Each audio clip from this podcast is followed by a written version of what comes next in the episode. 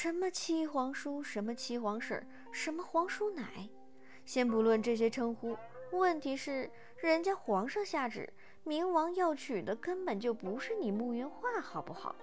都不是娶的你慕云画，哪来的明王妃？都不是明王妃了，这些什么七皇婶的，跟你有一毛钱关系啊？慕云画果然是有异症，这一刻没有人不认为慕云画是个疯子的。就连刚才还怒气冲天的太子殿下，都觉得那股怒气突然变成了窝囊气，没地方撒。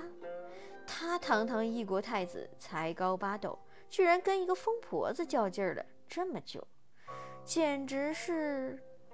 慕云画，就你这样一个草包，还想当本宫的皇叔奶，简直痴心妄想！太子简直要气笑了。跪下的穆雨熙也在这时候接了太子的话，适时的开了口：“妹妹，你莫要再胡思乱想了。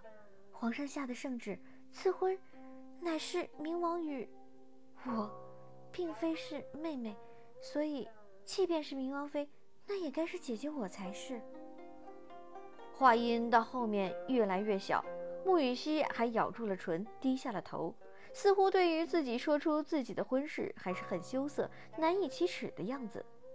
跪在身旁的众人都点着头，认定他说这话没问题。就算该是明王妃，那也是慕雨熙，没你慕云画什么事儿，没他慕云画的事儿。哼！慕云画嗤笑了一声，望向慕雨熙。慕雨熙。你说明王妃该是你，而不是我。哼，见过胖的，却没见过喘成你这样的，自以为是，孔雀开屏。妹妹，姐姐并没有说谎话骗你。慕雨熙极力解释，却只换来慕云画轻蔑一眼。慕雨熙，你和婉姨娘鸠占鹊巢这么多年，我念在一家人的份上，从未点破你们，但你们不知满足。还要一步步逼迫我退让，让我退无可退。那么今天，我只能拿回属于我的东西了。穆雨熙，大西国的第一才女，你可别怪我这个草包没有给你面子了。穆雨熙打从今天一开始就觉得慕云画怪异，行为举止、言谈什么的都怪异，根本就不像是平日里的慕云画。而此时慕云画说的这些，更是让他隐隐有些不好的感觉。但是这个草包能到底搞出什么来？慕雨熙却是怎么猜都猜不到。慕云画伸手指向了靠他最近的一个幕府奴才：“你可还记得明王妃的圣旨上，皇上亲笔御书的是什么内容？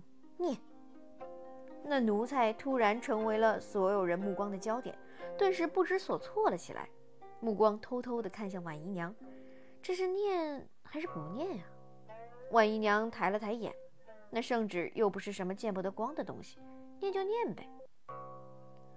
奉天承运，皇帝诏曰：鸿胪四卿，幕府大小姐，贤良淑德，才高八斗。嗯，后面忘记了。就是赐婚与明王百里重华为正妃，即日完婚。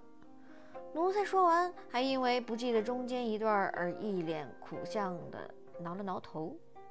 慕云画又连着点了两个奴才，拼拼凑凑的，倒也是把这圣旨给拼出来了。